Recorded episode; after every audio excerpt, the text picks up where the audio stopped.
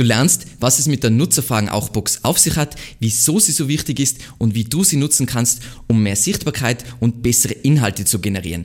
Zum Abschluss zeige ich dir dann die besten Tools zur Optimierung und zur Messung der Ergebnisse. Viel Spaß! Mein Name ist Alexander Russ und SEO ist mein täglich Brot. Wir quatschen auf diesem Kanal über SEO und Content Marketing. Wenn du wissen willst, wie du nachhaltig Kunden über deine Webseite gewinnen kannst, dann abonniere jetzt gleich diesen Kanal. Dann lass uns loslegen und wir schauen uns zuerst einmal an, was ist überhaupt diese Nutzerfragen auch Box. Im Englischen heißt sie People Also Ask oder abgekürzt PAA.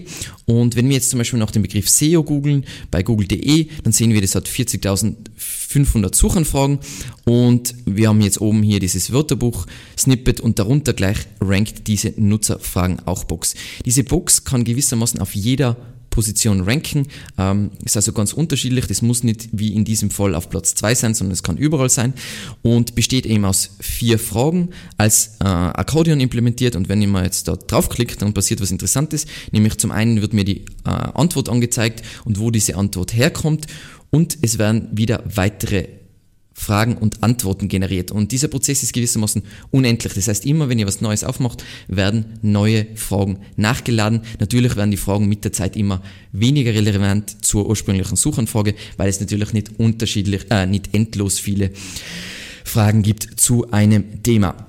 Die Fragen selbst werden von dem Algorithmus selber generiert. Das heißt, es ist nicht der Google-Mitarbeiter, der da irgendwelche Fragen äh, ausfüllt, sondern einfach basierend auf, was User suchen, und das ist jetzt ganz wichtig eben zu verstehen, eben basierend auf was User suchen, werden diese Fragen auch generiert. Das heißt, da sind manchmal auch komische Formulierungen, wie zum Beispiel SEO-Optimierung, macht ja überhaupt keinen Sinn, aber das ist einfach genau, wie User das äh, formulieren.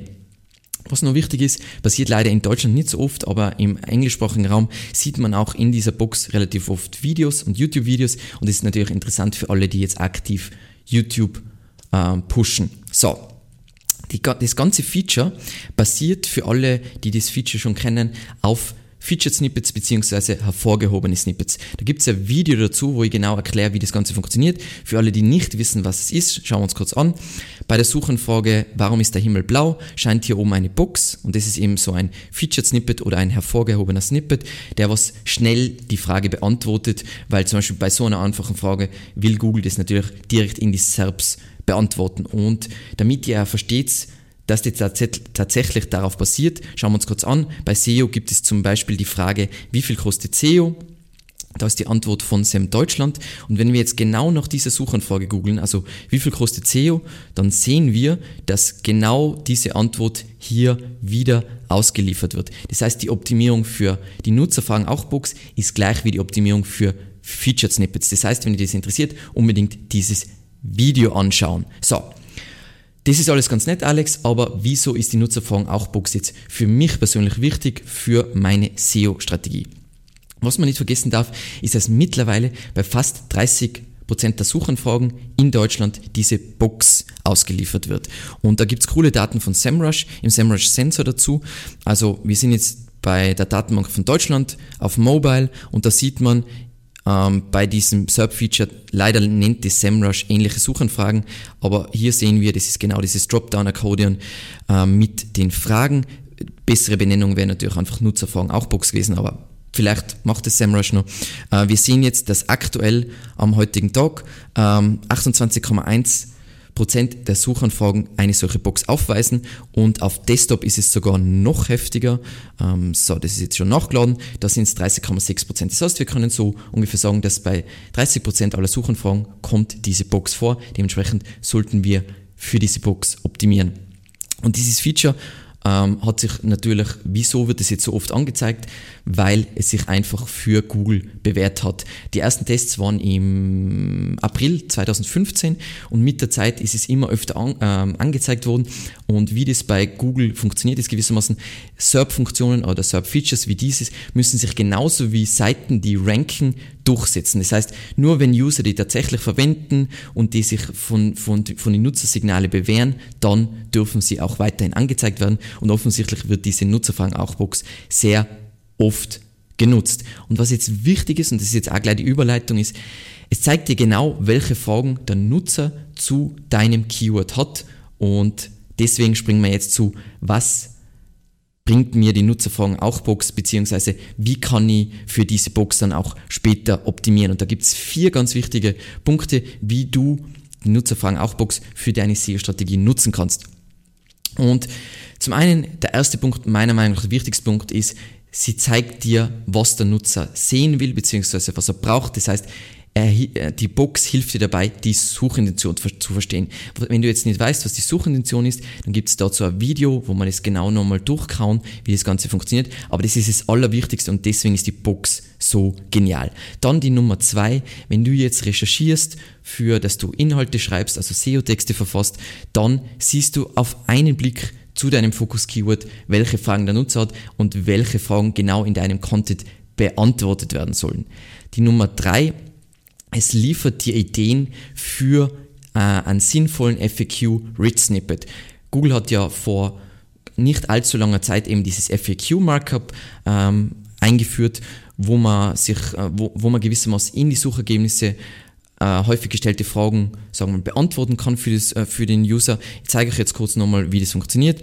Wenn wir jetzt nochmal zurückspringen zu unserem Beispiel SEO, dann sehen wir hier, bei uns, dass unter unserem Snippet sind, ist, sind eben diese Accordions mit diesen Fragen. Das ist einfach mit Schema Markup so implementiert worden. Da gibt es übrigens ein Video dazu, wo ich genau erkläre, wie das Ganze funktioniert. Und da kann man herumtricksen, man kann interne Links setzen und so weiter, damit man den User auch tatsächlich auf die Seite bekommt und damit er seine Fragen nicht direkt alle in die selbst beantwortet.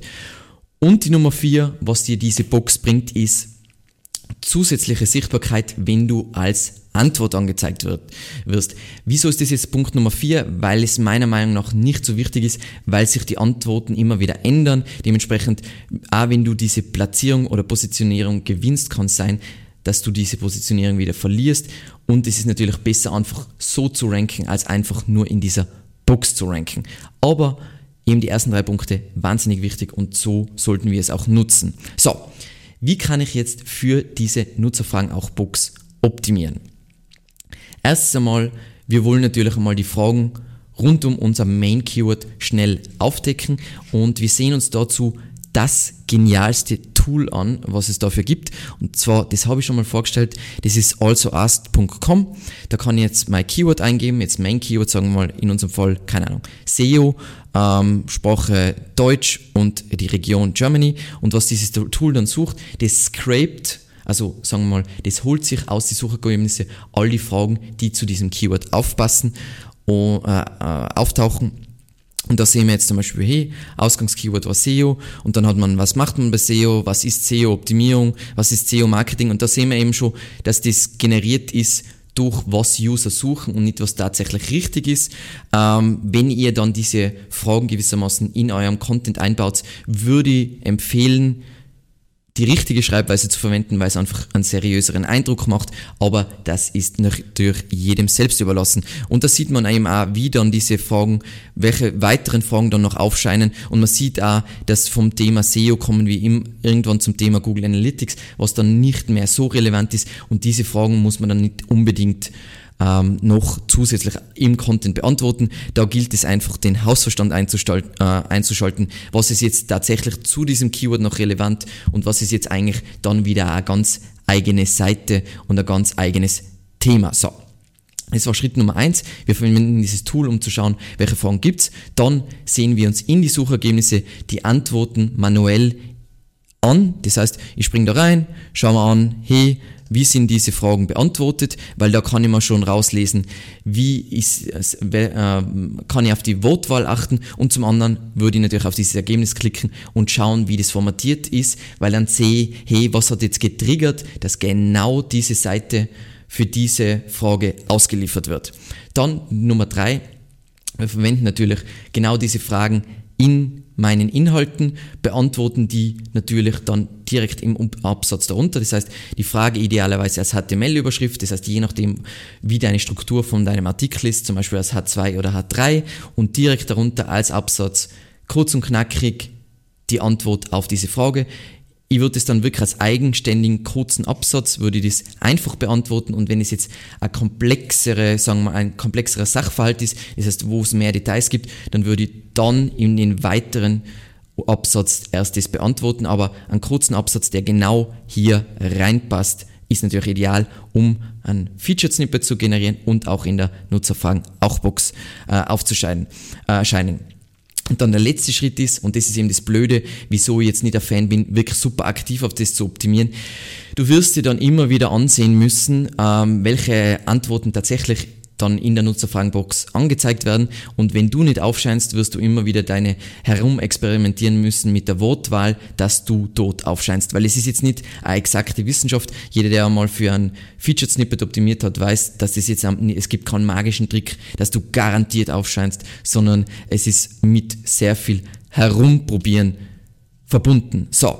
Und dann kommen wir zur letzten Frage, weil jetzt das Tool also Asked ist eben direkt für die Optimierung, aber wie können wir die Ergebnisse dieser Optimierung für die Nutzerfragen auch tatsächlich messen? Und es gibt sicher mehr Tools, die das machen, aber das Tool, was es am besten macht, ist Advanced Web Ranking.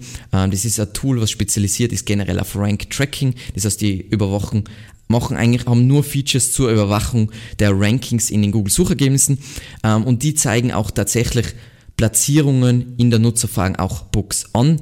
Alle anderen Tools ähm, haben, so wie SEMrush und Ahrefs und so weiter, die zeigen nur an, ob eine äh, Box vorhanden ist und was die Fragen sind, aber zeigen in der Regel nicht an, welche Antworten da gegeben äh, werden, also welche Seiten dort ranken und ähm, auch nicht, ob man selbst in dieser Box aufscheint. Ich schätze mal, dass es relativ aufwendig ist, das zu scrapen und da das jetzt nicht so verbreitet ist, dass man auf dieses Feature optimiert, ist glaube ich noch nicht so interessant und nur wirklich spezialisierte Rank-Tracking-Tools verwenden das.